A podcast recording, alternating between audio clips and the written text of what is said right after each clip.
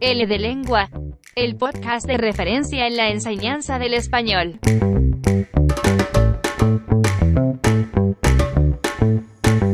Charlas con especialistas en el sector L que nos hablan sobre todos los aspectos que debes tener en cuenta en tu clase de español.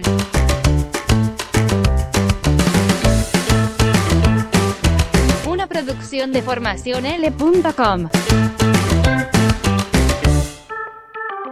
Buenos días, buenas tardes, buenas noches, depende de la hora a la que nos estén escuchando. Esto es El de Lengua, este es el número 143. Yo soy Francisco Herrera y estoy grabando desde Click International House en Cádiz.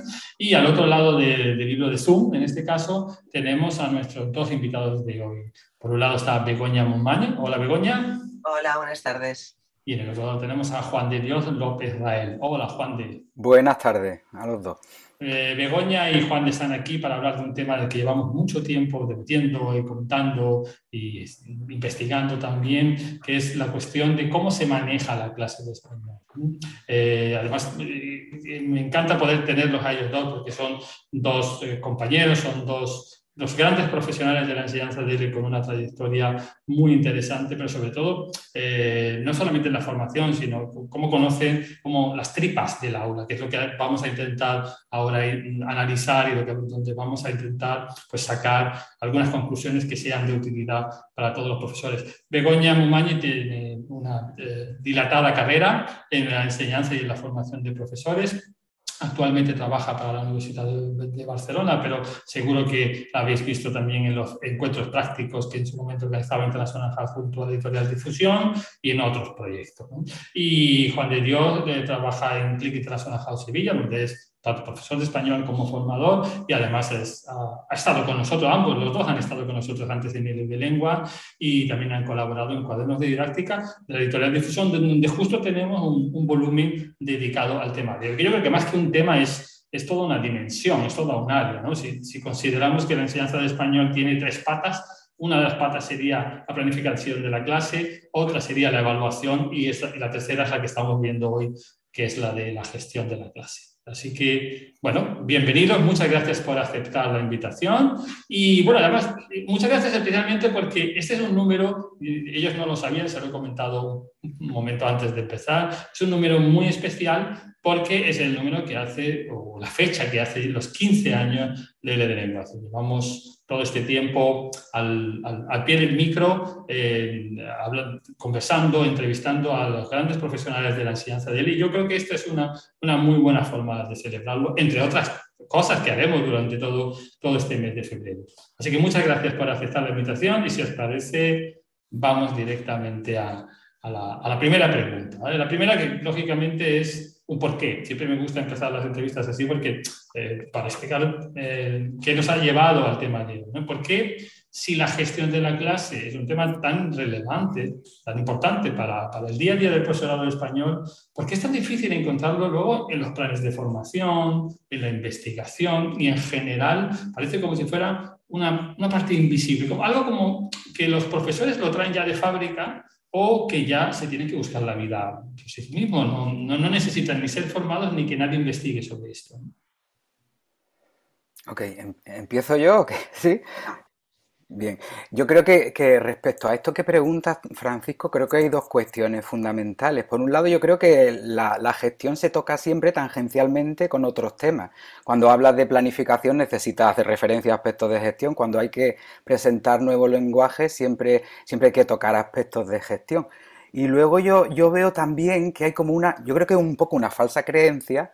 Eh, está la idea esta de eh, a, gestionar se aprende gestionando, o sea, eh, a, manejar una clase se aprende dando clase solamente. Y yo creo que exclusivamente no, hay que, hay que dar clases, pero hay que también investigar ¿no? y hacerlo con garantía, con, una cierta dosis de análisis crítico de, tu clase. ¿eh? Pero es verdad que está como la creencia esta de que no, no, los temas de gestión se, se aprenden con la práctica, simplemente con la práctica. Y ese yo creo que es uno de los grandes hándicaps del tema. Sí, yo creo que ese es uno de ellos. Yo también creo, es verdad que se trabaja poco, pero sí, si miramos los másteres, por ejemplo, se trabaja dentro de metodología, ¿no? En la asignatura de metodología se trabaja algo de gestión y como decía Juan de, se trabaja pues eso, cuando haces planificación, pues hablas de gestión, es decir, vas haciendo. Es verdad que no se trabaja suficientemente a fondo, yo también tengo la impresión de que para trabajar la gestión o para en un máster, por ejemplo, en un curso de formación, necesitas que el docente haya pasado por el aula de lenguas extranjeras también. Porque si no, eh, por ejemplo, ¿no? Hay, hay, cuestiones como las instrucciones o demás que si tú no has sido, no has estado en esas tripas de las que hablabas antes, es muy difícil trabajarlo con otros. ¿no? Eh, entonces, yo creo que cada vez hay un poco más de interés, hay trabajos de estudiantes, hay algunas pequeñas investigaciones.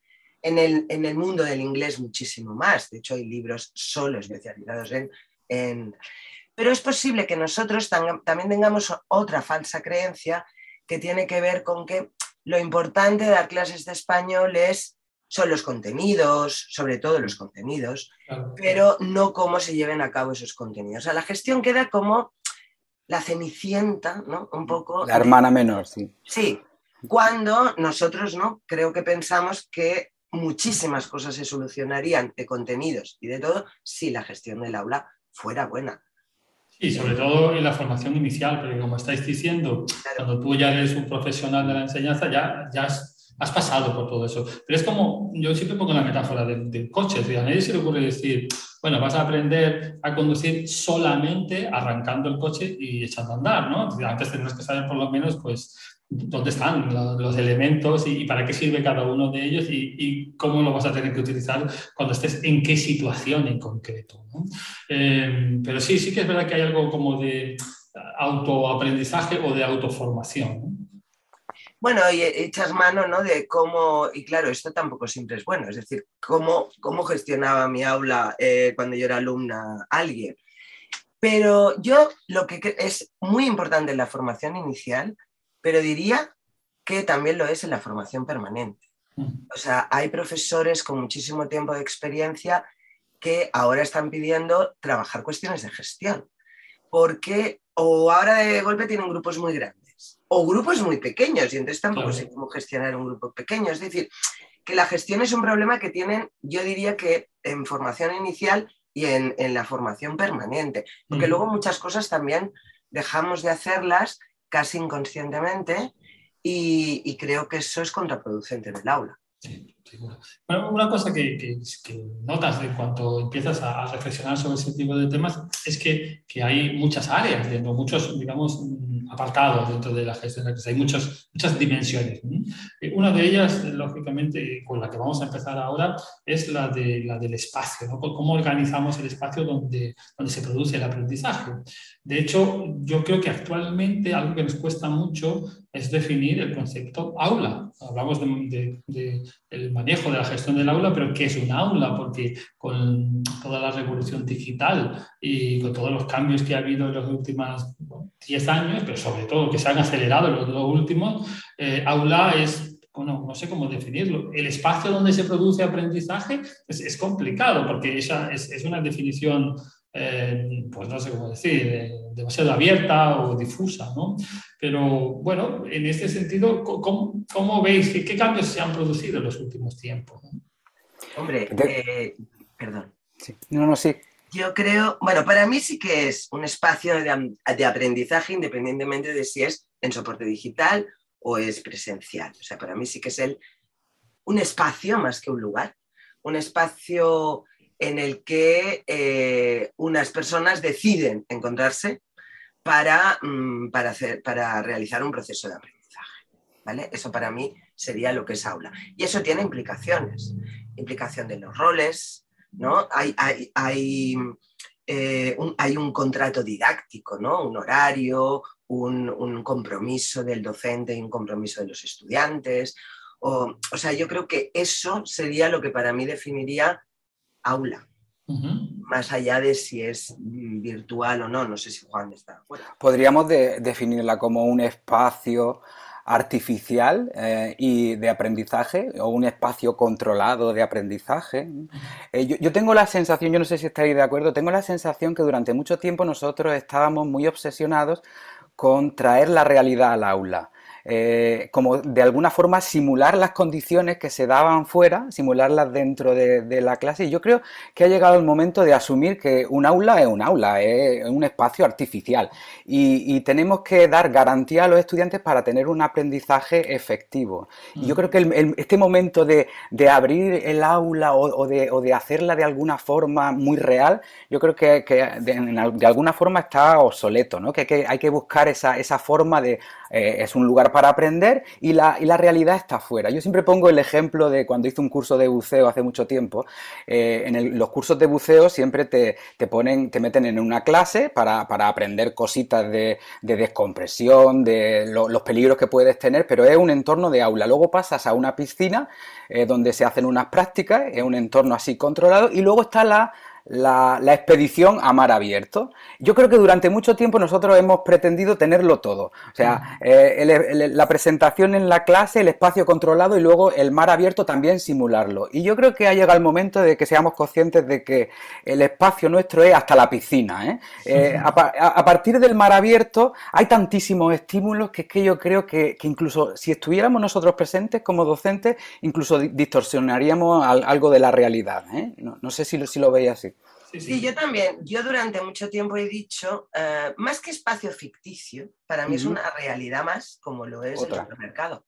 no entiendo por qué el supermercado con unas reglas, quien dice el supermercado dice la consulta del médico, me da igual, y eso que tiene unas reglas establecidas, eso es real. Pero si estoy mm. dentro del aula, no, no. Yo siempre les digo a los estudiantes que a mí eso me preocupa mucho, porque quiere decir que yo entré en un aula a los dos años y medio, me paso la mayor parte del día en ella, y si eso no es real, pues estoy viviendo en un mundo paralelo, ríete del metaverso. Entonces, eh, claro, yo lo que creo es que es eso, el aula es un lugar al que vamos a hacer algo que hemos decidido. Y no es igual que otro sitio de fuera. Es tan real para mí como otro, pero ese tiene unas propias reglas y deben seguirse esas reglas. Es decir, en esas reglas hay que hacer eh, determinadas cosas que obviamente fuera del aula no harías. ¿no? Eh, nadie te está corrigiendo, por ejemplo, pero dentro de un aula te corrigen. Nadie te está explicando, pero dentro de un aula te explica. Es decir, que hay una serie de cosas que yo creo que forman parte de esas reglas del juego de lo que sucede en el aula. Y eso es así, y yo estoy de acuerdo. O sea, todo aquello de si vamos a traer la realidad, que no, pues, estoy, pues me gusta el sí, me dicen el mar abierto no lo podemos traer. No. Estoy completamente de acuerdo. Bueno, pues una vez acotado el espacio o el momento del aula, eh, vamos a, ver otro, otro, de los grandes apartados, que es el de las dinámicas de clase. Eh, hablamos a menudo de este concepto, pero muchas veces como, como si fuera un cajón desastre en el que cabe de todo. De hecho, eh, yo creo que es un concepto pues, también muy abierto. Si las entendemos como, por, por ejemplo, como modelos de actuación de los docentes, en situaciones específicas, ¿cuáles destacaréis vosotros como las fundamentales, las, que, las primeras que les, eh, explicaríais a vuestros alumnos de formación, ¿no? o, las primeras que compartiríais con un profesor novel? Yo no sé si puedo hacer un breve, o sea, no empezar por el ejemplo. A mí lo que me gustaría destacar es, primero, acotar que es una dinámica, ¿no? Entonces yo creo que tiene que ver con todo lo que es eh, los agrupamientos, cómo agrupamos a los estudiantes, es decir, cómo se crean los momentos de interacción entre estudiantes, con docente, etc. Y para mí algo muy importante es que la dinámica va unida irremediablemente, creo, no sé si estáis de acuerdo, con el objetivo de lo que estamos haciendo. Porque yo a veces tengo la impresión de ay, no, tengo una actividad que es X y de repente es, ay, no he hecho nada en parejas, vamos a ponerlos en parejas. Pues mm. actividad en parejas no tiene sentido. Es decir, yo tengo, para mí la dinámica es buena siempre que eh, tenga relación con el objetivo que estoy planteando y de qué quiero conseguir. O sea, si realmente quiero una interacción, he de crear el espacio para que haya esa interacción. No me saco de la manga un trabajo en pareja porque resulta que llevo todo el rato hablando yo. O sea, y para mí eso sí que es fundamental. Y para mí en los cursos iniciales de formación creo que es una de las cuestiones más importantes, ¿no? ¿Cuál es el objetivo de la actividad? O sea, ¿qué quieres conseguir con esto? Y ahora la, la dinámica ha de encajar. Y ha de encajar como encajaría es verdad, fuera del aula, es decir, que uno no se pone, ¿no? que para decir algo muy exagerado, pero aquello que ya ha salido muchas veces, ¿no? Vamos a escuchar en parejas, no, perdone. o leemos en parejas, no, leemos el mismo papel, pero no podemos leer en parejas, porque eso es imposible, ¿no? Esto que es un poco exagerado, a veces sucede. ¿No? O, el, síndrome, Begoña, el síndrome de la tarjetita, ¿no? Eh, eh, oye, ¿por qué voy a hacer esto en tarjetitas si, si, en un folio está clarísimo, en un papel está, tremendamente claro, ¿no? Pero parece como que, si no lo hace en tarjetita o en, otro, en otro medio, como que queda menos guay, menos chulo, ¿no?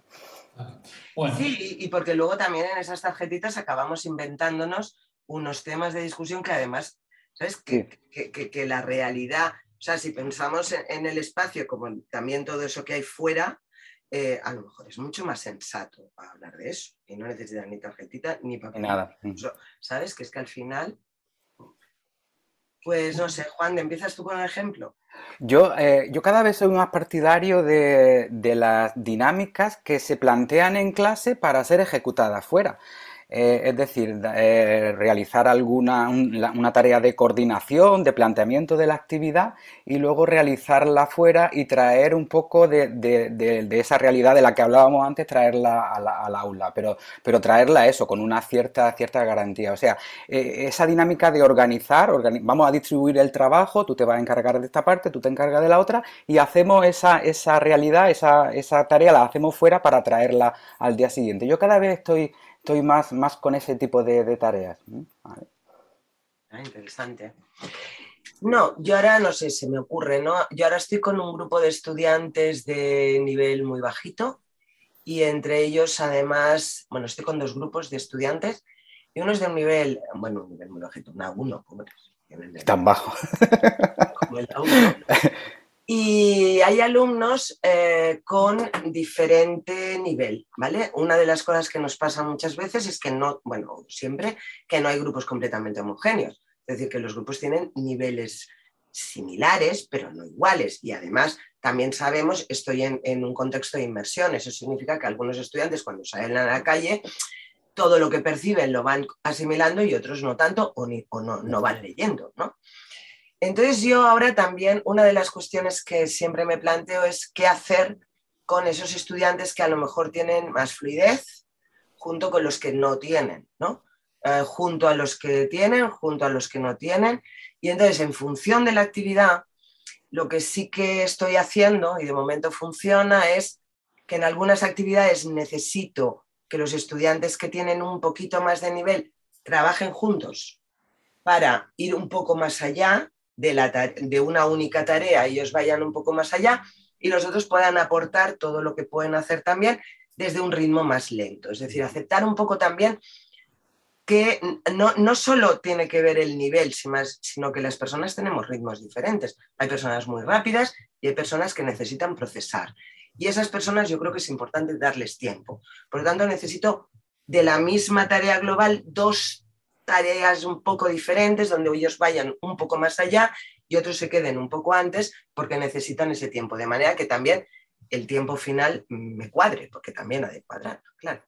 Y esas tareas pueden ser complementarias o no, ¿verdad? Claro, claro, claro, Y eso me permite de alguna forma tener. Pero luego, por ejemplo, en los trabajos colaborativos, creo que sí que es bueno que haya estudiantes de diferente tipo, ¿no? Cuando están trabajando de manera colaborativa, donde uno tiene que ayudar al otro, donde tienen que hacer un equipo, ahí sí que me parece que está bien que se vayan ayudando, porque es verdad que unos, a lo mejor los de procesamiento más lento pueden aportar algunas cuestiones que no aportan los que van más rápido, porque estos a lo mejor ven menos cosas, Luego los clásicos, no sé, ¿no? Leer un texto, un texto, mm, no partir un texto en tres, ¿eh? Es decir, que cuando en el libro tienes tres textos, pues a lo mejor vale la pena que cada alumno lea un texto y luego se lo puedan explicar, porque eso también me permite que los ritmos se equilibren un poco, porque a veces si das los tres textos a todos, unos tardan muchísimo y otros no.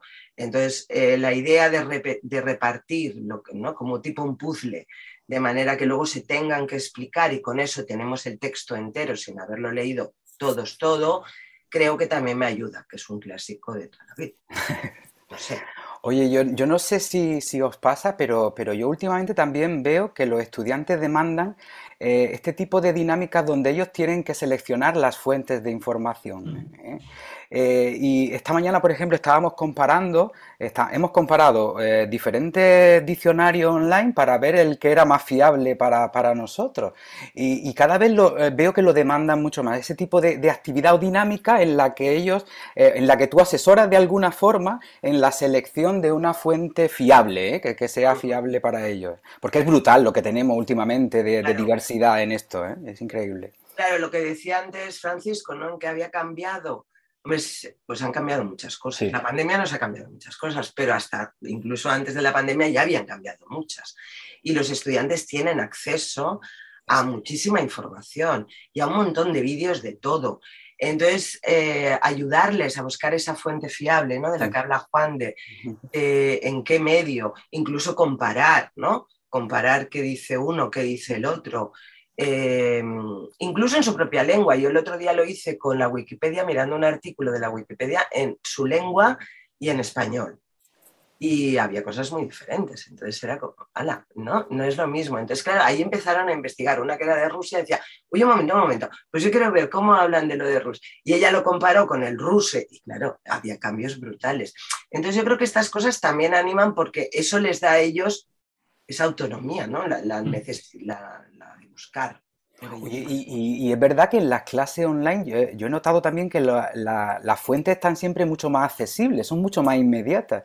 Y, claro, ahí tenemos que conjugar ¿eh? durante la clase. Eh, a veces estás como compitiendo un poco con la, fuente alternativa. Eh, y eso también hay que gestionarlo de alguna forma, ¿no? El dosificar a lo mejor el uso o hacerlo de, otra manera, ¿no? Bueno, y sobre todo hacer entender al, alumno, a, los aprendices, que realmente la voz del profesor no es la voz de la sabiduría total. Exacto, que, exacto. Que, es, por supuesto, es un experto, por supuesto, puede gestionar muy bien todo ese, ese magma informativo, pero hay otras opciones y, el hecho de que lo estén demandando me parece muy interesante. Quiere decir que se están haciendo cada vez, de alguna manera estamos dando más las riendas al, al alumnado de su propio proceso de aprendizaje.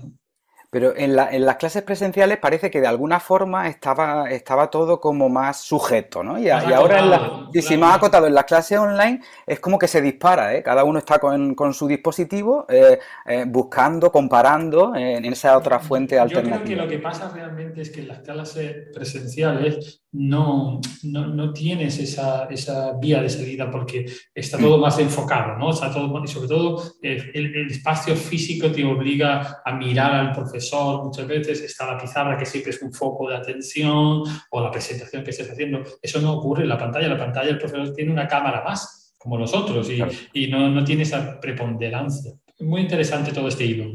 Tampoco sabes, ¿no? Uh, tampoco es tan obvio a quién están mirando, que están. Entonces eso eh, ¿no? Es, eso también cambia de alguna forma, ¿no? Cuando hablamos de la importancia de mirar a todos, Claro, tú en el aula online, eh, yo me acuerdo cuando empecé que le decía, ven, y que me decían los estudiantes de la pantalla, Begoña, que no sabemos a quién miras.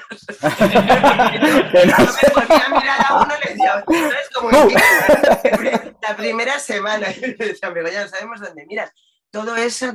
Y a mí otra cosa que no sé si os ha pasado, yo creo que dentro de lo que sería gestión del aula, eh, hay un elemento importante también que es eh, la sinergia del grupo, ¿no? Mm. cómo el grupo funciona y tal. Y, a mí, y que es, la gente se sienta relajada, que pueda compartir, ¿no?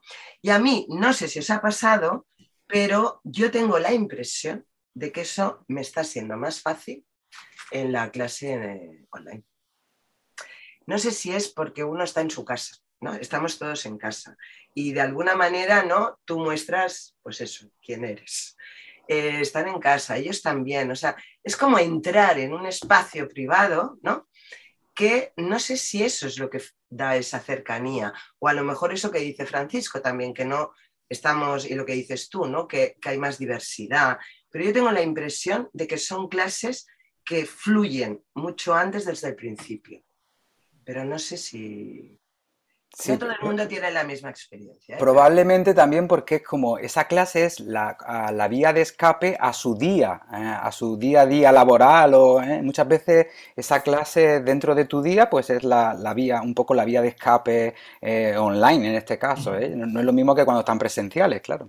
Claro, y también debes tener en cuenta el ámbito. Es decir, si, si estás comparando clases extensivas online con clases intensivas de español en, inversión, es que son dos, dos no, claro. Mm, predisposiciones diferentes. Como tú estás diciendo, está, el alumno, los estudiantes están en su casa, están tranquilos, están tomando un café eh, allí mismo, o, si tienen que parar un momento, pueden parar la cámara, salir un momento. Eso, pues claro, es mucho más relajado que si tienen que estar, no sé, dos horas, cuatro horas metidos en un aula y tienen que estar siguiendo un ritmo de trabajo todo esto además está muy relacionado con la siguiente pregunta que yo quería hacer y que ya de alguna manera habéis ido planteando. Es, es la cuestión del papel de la, del aprendizaje colaborativo, de, de, cómo, cómo se trabaja el grupo, cómo se le da la, la importancia o cómo se, se, enfoca más hacia el grupo que hacia la participación individual. ¿no? Eh, yo creo que pues en las últimas décadas se ha reivindicado mucho este enfoque, pero muchas veces he tenido la impresión de que es más un horizonte teórico aceptado, muy, muy aceptado en general, más que una realidad práctica, una realidad del día a día. ¿Cómo lo veis vosotros? Yo, yo creo que, que, yo estoy de acuerdo con lo que comentaba antes Begoña, que muy al principio lo entendimos mal. Eh, era como mm, poníamos a, los estudiantes a trabajar en pareja sin que la, actividad o la dinámica de ese momento requiriera del trabajo en, colaboración. Y luego poco a poco hemos ido aprendiendo que necesitamos esa interdependencia, que tiene que haber responsabilidad, que, tiene que ser todo estimulador, que las técnicas interpersonales tienen que estar ahí, que hay que evaluar también de forma grupal. Eh, y entonces yo creo que hemos ido a, completando un poco esa visión parcial que teníamos del trabajo en pareja. Yo creo que últimamente se le está dando mucha importancia a esa, a, esa autonomía, ¿no? que, que, también en ese trabajo colaborativo haya una, fuerte dosis de, autonomía. Y fijaos, últimamente también yo creo que esto de, de, los grupos online o los grupos híbridos, a mí lo que me está pasando también es que está dándole significatividad a alguna de, alguna de, esa, de esa elección del trabajo grupal. Eh, fijaos, hace poco tenía un grupo de estudiantes eh, de un nivel altito y ellos estaban haciendo una, una, review de una actividad eh, de Sevilla. Eh, yo tenía un grupo, una parte del grupo que estaba presencial y una parte del grupo que estaba ahí fuera, era una clase híbrida. Entonces, el hecho de preparar juntos esa eh, presentación para los compañeros, esa review de una actividad cultural de, Sevilla, le dio mucha significatividad al trabajo en grupo. ¿eh? Estaba, es que no había ni que explicarlo, que esa actividad se iba a realizar en colaboración. Eh, entonces yo creo que estos entornos, nuevos entornos, le están dando un nuevo sentido al trabajo en colaboración. Le están dando más significatividad. Bueno, porque yo creo que es eso, sí, ¿no? Bueno, y nos repetimos tal vez, pero es, claro, cuando el estudiante ve claro por qué ha de trabajar con otro, trabaja con otro. O sea, lo que pasa, yo creo que, los, que muchos profesores creen lo de la colaboración y creo en ese sentido que muchos profesores lo están implementando. Muchos no. Es verdad que a muchos materiales o algunos materiales no ayudan. habla con tu compañero y comenta con tu compañero no es colaborativo. Eso es bueno, otra cosa. pero yo creo que sí, y yo creo que los estudiantes están encantados de trabajar con otros cuando ven que eso tiene un sentido porque juntos hacen más que si estoy solo y aprendo más y demás. Y yo sí, sí, yo creo que, yo creo que sí que se está implementando en general. o, que, lo tenemos más claro, ¿eh? que lo tenemos, un, un poquito más claro. y ahora vamos a cambiar un poco de tercio. Nos mantenemos dentro del manejo del aula, pero vamos a ver otra, otra cuestiones diferentes, que es eh, qué papel debe tener, por vuestra experiencia, la lengua materna de los estudiantes, la L1, dentro de la clase de español. Yo sé que esto es un tema, bueno, tenemos un podcast solamente para este tema, pero me gusta, me, gusta la idea de relacionarlo dentro de la gestión de la clase porque creo que es donde tiene todo sentido. No se puede entender se puede entender también por cuestiones de política lingüística, se puede entender por cuestiones de mediación, hay otros enfoques, pero yo creo que su espacio natural es las cuestiones de la gestión del aula.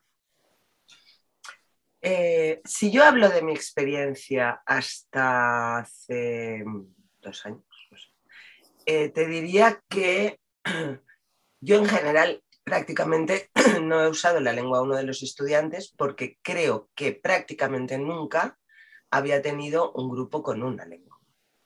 Es decir, si yo tengo alumnos de diferentes nacionalidades, me es muy difícil tener una lengua uno.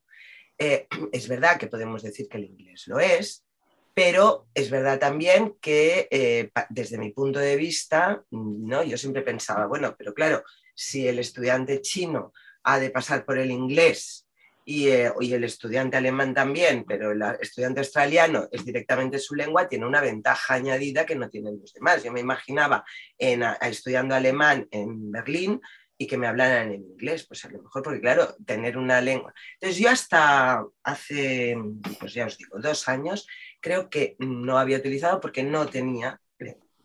Ahora estoy con un grupo que son todos estudiantes de Túnez. Y también son una a uno. Claro, eh, y ahí tengo, ahí, eh, claro, el choque ha sido brutal, porque tengo 10 estudiantes, todos de Túnez, con una lengua suya que yo no tengo, para empezar, y la única que podemos compartir un poco es el francés. Entonces, claro, al, final hay un momento que sí que hay, como lengua de apoyo, eh, no la uso prácticamente porque mi francés está muy oxidado, pero sí que me ha sido útil como lengua de apoyo. O sea que todo eso que yo durante años y años he pensado, no es necesario la lengua de apoyo, es verdad, porque no podía, ahora pienso, hombre, un poquito, ¿sabes? Que cuando y por lo menos cuando el estudiante te dice algo, tú por lo menos puedes contestar en español y puedes entender algo. O a veces cuando no es tan importante, yo creo que como lengua de apoyo a veces funciona. Y luego funciona sobre todo la mediación, es decir, que al final un estudiante le explique al otro a veces lo que tiene que hacer. Y eso es mediación y eso está muy bien. Yo, he tenido, Begoña, una experiencia similar eh, con grupos eh, monolingües, con un grupo, el, último grupo que tuve de chicos de la India, eh, y se quejaron a la jefatura de estudios porque yo no daba las instrucciones en inglés. claro, que ellos en, su, en, su, en, su, sistema o en la forma de aprender están muy habituados a esto, a, tener el, instrumento en inglés. ¿Qué es lo que hice? Pues, pues simplemente pues, mm, adaptarme al, grupo y, cambió totalmente el ambiente, cambió la dinámica del, grupo y yo creo que hay, que aplicar el sentido común. Si un grupo completo te está pidiendo que por favor eh, den la instrucción en inglés, pues no, cuesta ningún trabajo. Lo que sí fui haciendo es eh, ir minimizando ese uso conforme iban subiendo, porque además lo estuve mucho tiempo, conforme iban subiendo en, su, nivel de, idioma, pues fui minimizando el, tema de la, de la traducción de la instrucciones. Eh, pero yo, fíjate, yo creo que esa lengua vehicular es muy, muy interesante utilizarla cuando se trata de, ese lenguaje, de ese lenguaje, esa memoria de, instrucción que necesitamos, esa memoria a corto plazo que necesitamos para algunas actividades. Oye, ¿por qué no darla, si tenemos una lengua vehicular, por qué no dar un glosario? Y ya, que esa memoria no es una memoria que vamos a necesitar a largo plazo, eh, pues vamos a, a facilitar las cosas mediante un glosario o la traducción directa, porque no es algo que tengamos que trabajar luego después. O sea que creo que es rentable en ese tipo, para, para activar ese tipo de, memoria. No, no, yo estoy completamente de acuerdo. Lo que pasa es que yo en este grupo, por ejemplo, no sé árabe. Claro. Es peor, no sé tunecino. ¿Sabes? Entonces, claro, es, la primera vez que me encuentro con, una, con algo así. Y no saben inglés. Mm. Entonces, saben dos o tres. Con lo cual tampoco entonces, pero bueno, está bien, ¿eh? vamos, vamos haciendo, hemos hecho muchas cosas de mediación precisamente por eso y funciona, pero yo estoy de acuerdo también, ¿sabes? Un estudiante pues te dice, oye, por favor, o todos, mm. y luego ir poco a poco esa lengua de, apoyo, irla minimizando, sí, mm. reduciendo. Bueno, y ahora haciendo un poco de, no sé, de remembranza, un poco de historia, cuando pienso en, la primera vez que yo participé como alumno en un, en un, curso de formación, algo que me llamó la atención, algo en lo que yo no había caído, digamos, de manera clara, ¿no? de manera precisa, es la importancia de dar instrucciones. yo creo que si algo nos diferencia, eh, bueno, ya, lo habéis estado comentando, porque estáis diciendo precisamente todo lo que tiene que ver con la enseñanza, con, la, con el uso de la lengua materna, de la lengua puente, pues una de las cuestiones que más facilita es hacer las instrucciones más claras porque se hacen en una lengua que ya dominan. ¿no? Eh, y esa importancia de que esas instrucciones sean eficaces, sean claras, estén, eh, nos, nos, aseguremos de que las han entendido y de que, y que las pueden llevar a cabo, eh, de, qué manera se pueden sistematizar? Es decir, ¿qué hay que tener en cuenta a la hora de dar instrucciones de manera adecuada? Para... Oh, eh, no, que quería decir que para, mí parece una obviedad, pero yo creo que el, tema de la atención eh, es fundamental, eh, la atención previa. Yo cuando, cuando observo a los profesores en práctica, cuando, cuando veo las instrucciones, yo creo que la mayoría de los fallos de instrucción eh, son normalmente porque eh, el profesor no se ha asegurado de que tiene la atención. y fíjate que, muchas veces no se trata de hacer grandes alardes con esa contextualización, no, es necesario. Simplemente muchas veces si, te analizas a ti mismo ves que son pequeños gestos, cambios de postura, esa coletilla que siempre utilizas antes de, empezar la instrucción para que el estudiante sepa que llega el momento de las instrucciones. Yo creo que ahí, si, si, captamos la atención en ese momento, ya hay mucha más facilidad con, el resto de la, de la instrucción. Ya luego lo de la ejemplificación, la, simpleza, la, eh, todo lo demás viene, viene yo creo que prácticamente solo. Pero yo recuerdo eso, que cuando, cuando veo a los profesores en práctica digo, es que no te has asegurado de que te esté eh, atendiendo, eh, de, que, sepa que, que llega el momento de la instrucción. Sí, yo creo que las instrucciones son una de las cuestiones más importantes seguramente de la gestión. Diría por dos cuestiones muy importantes. Una, eh, explicaba Miquel Llovera, que decía que las instrucciones eran importantes porque era la lengua más, él le llamaba la lengua más real del aula, porque es aquello que tú dices en, eh, en este caso, la lengua meta, ¿no? la lengua de objeto de estudio, eh, las instrucciones y otros han de hacerlo. O sea que eso es muy real. Y otra, porque yo creo que parte de frustraciones, problemas de pérdida de tiempo, problemas de que, los de que un estudiante se sienta perdido y eso le vaya angustiando, es porque no sabe qué hacer. Mm. ¿no? Y empieza aquello de cómo, qué, qué tengo que hacer y tal. Y por eso, por esas dos razones, a mí me parece que es muy importante.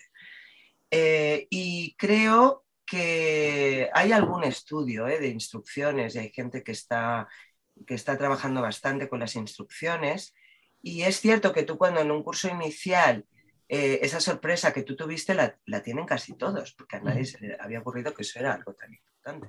De hecho, yo diría que es algo que podemos exportar desde la enseñanza de segunda lengua al resto de disciplina, porque realmente... Sí, yo por ejemplo estoy en, la Facultad de Educación de, de la Universidad de Barcelona y este año a los alumnos de cuarto para primaria les he explicado cómo dar instrucciones porque mm. no se les había ocurrido tampoco. Entonces, claro, era todo un mundo. Eh, yo los, los, estudios sí que marcan también a lo mejor tener como dos aspectos, ¿no? uno más metodológico y uno más lingüístico. El lingüístico que sería tomar decisiones, que no sé si os parecerá relevante o no, pero tomar decisiones sobre si utilizamos pues el vosotros o, el nosotros, o si vamos a utilizar el imperativo o vamos a utilizar la empativa, ¿no? Vamos a leer o leéis o leed, es decir, esas cuestiones que a veces eh, tienen importancia, ¿no? Eh, luego, y eso sería, ¿y qué tiempo verbal utilizamos? O sea, todo lo que tendría que ver con partes lingüísticas. Sí que parece que muchos profesores utilizan una forma para un tipo de actividades y otra para otro tipo de actividades, o sea que se ve que sí que está bastante marcado. Y luego, por otra parte, las cuestiones estas ¿no? más metodológicas que contaba Juan de, ¿no? Y de esas, o sea, que sean sencillas, que estén secuenciadas, o sea, no dar, vamos a hacer esto y esto y luego esto y luego esto, porque ahí es donde los estudiantes ya se han perdido. Yo, yo estoy distraída y he escuchado la última pero el otro ha escuchado la primera. Entonces yo creo que hay que hacer en parejas comentar, el otro cree que no, que primero hay que escribir. Entonces, claro, ahí empezamos a, como, a crear esa sensación también de, falta de, de, seguridad en la clase. Pero yo creo que es muy, muy importante eh, lo que decía Juan de, o sea, primero hay que atender, porque si no. Y luego es muy importante el ejemplo el ejemplo y que lo prueben. O sea, el ejemplo es importante para todos aquellos estudiantes, sobre todo, que necesitan ver para, poder realizar, que solo con escuchar no pueden. ¿no? Entonces, yo creo que es importante el ejemplo, hacer un ejemplo con ellos. A mí me parece que eso ayuda mucho, sobre todo en niveles cuanto más bajos. No, cuanto más bajos mejor, no sé. Una, y una, una, crisis que yo tengo últimamente con este tema. Yo tenía como un tótem sagrado que era eh, el, el, material no se reparte hasta que no has verificado instrucciones. Eh, la, la, página del manual, no se hace referencia a la página del manual hasta que no has revisado la, hasta que no has dado las instrucciones completas. Yo eh, este tótem como que lo estoy quitando un poquito, no, no, solamente por, por la clase híbrida online, sino yo creo que en general hay gente que necesita lo que estaba diciendo Begoña, necesita ver, ¿eh? necesita tener la imagen delante, necesita tener la dinámica de la actividad, eh, verla físicamente para poder realizar. Y, como que este, este mito ¿eh? que yo tenía se me está cayendo un poquito. Estoy de acuerdo contigo porque yo soy ese tipo de, de Yo necesito tener delante la página, el recurso, el material, porque si no, no, no soy capaz de crearme el mapa de a dónde tengo que ir. Entonces, a mí me pasa, como alumno me pasa. Y yo creo que además los estudiantes ya saben cuáles son los estudiantes que tengo yo, ¿eh? que son adultos, bueno, que son más de, más de 18. Es decir, si yo soy un estudiante que necesita ver, cuando me dan, miro para hacerme ese mapa. Pero si no, si a mí me va mejor escuchar, pues yo no miro, ya te escucho y luego ya miro. Es decir, yo creo que la, que la estudiante también se gestiona un poco. A colación de esto, y no sé si me voy un poco del tema, pero yo creo que justo estamos en un buen momento donde a lo mejor empezamos a tirar tótems importantes.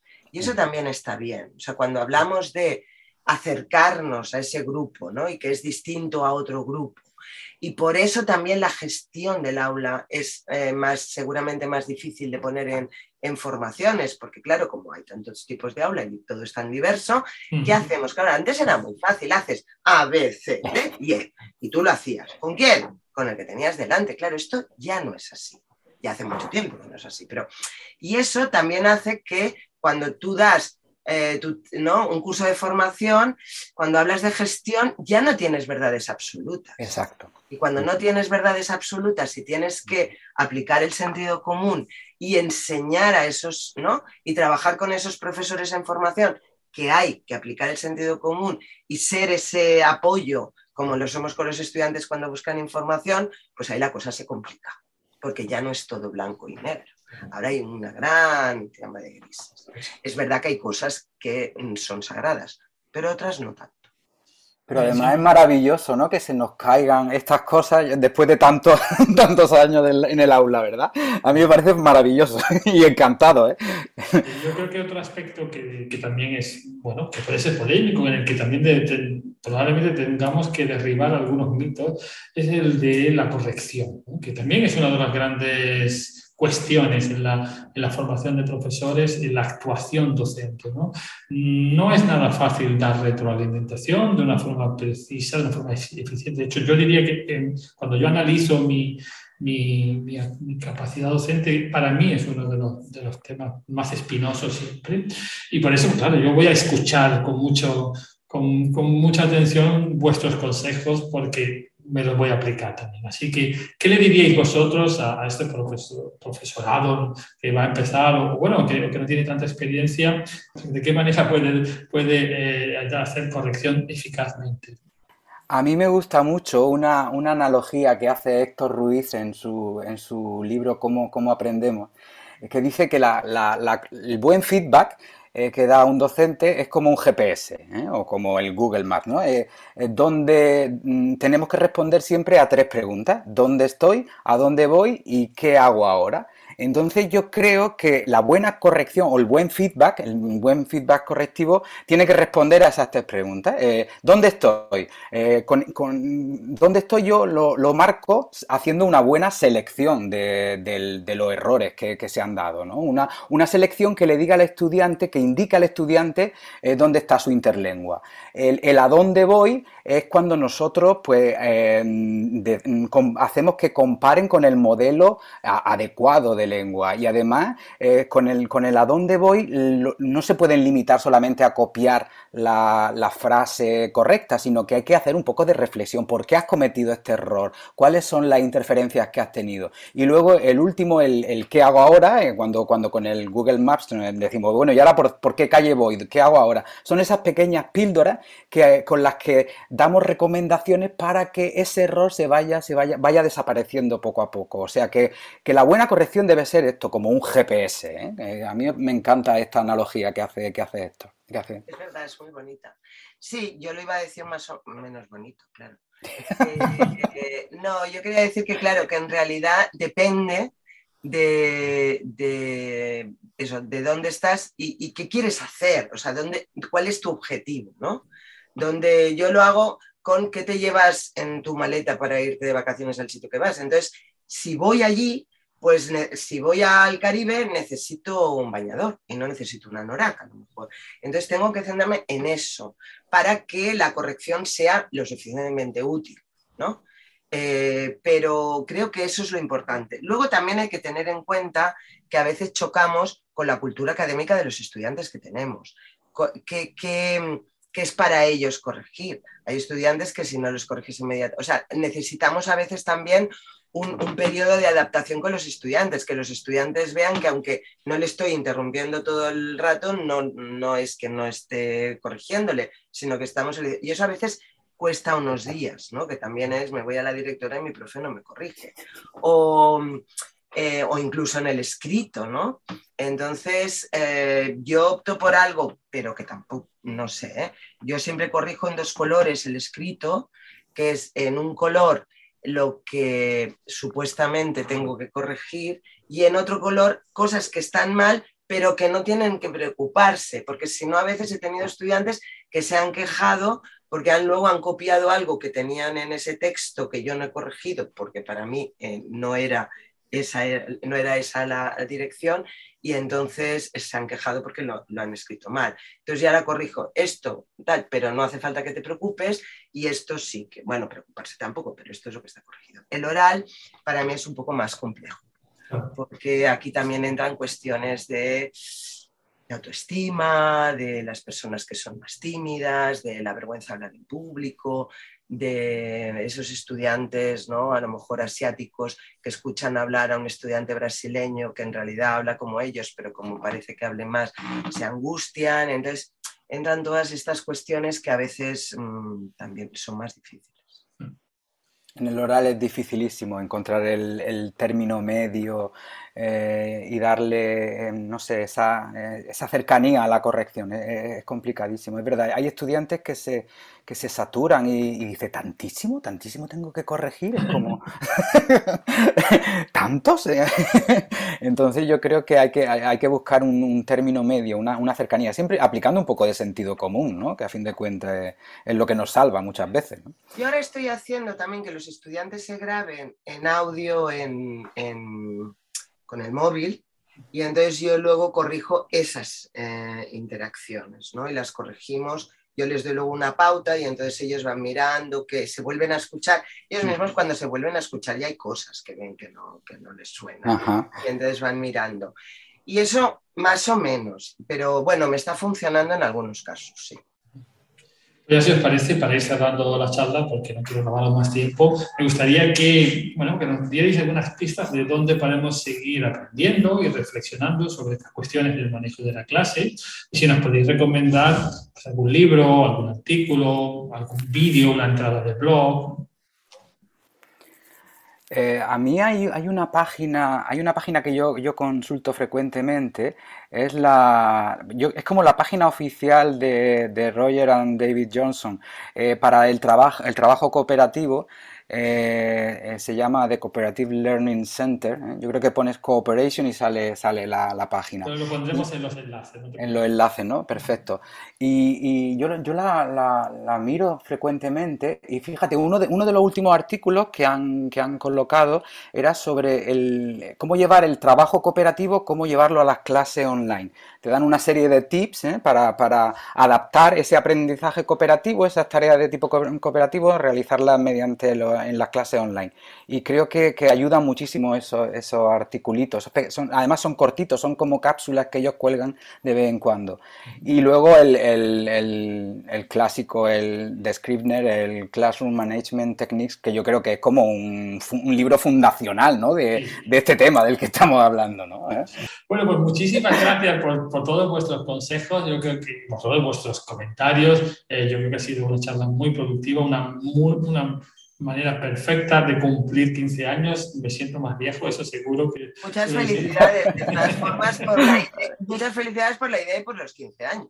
Sí, sí. Y bueno, y que cumplamos 15 más. Y que cumplamos más. Y que estemos aquí todos. Exacto. Bueno, lo dicho, muchísimas gracias por vuestro tiempo, por vuestro, compartir vuestro conocimiento y nos vemos en la próxima. Hasta luego. Muchas gracias. Hasta gracias. Puedes escucharnos, leernos, bajar los podcasts o dejar un comentario en ldlengua.com.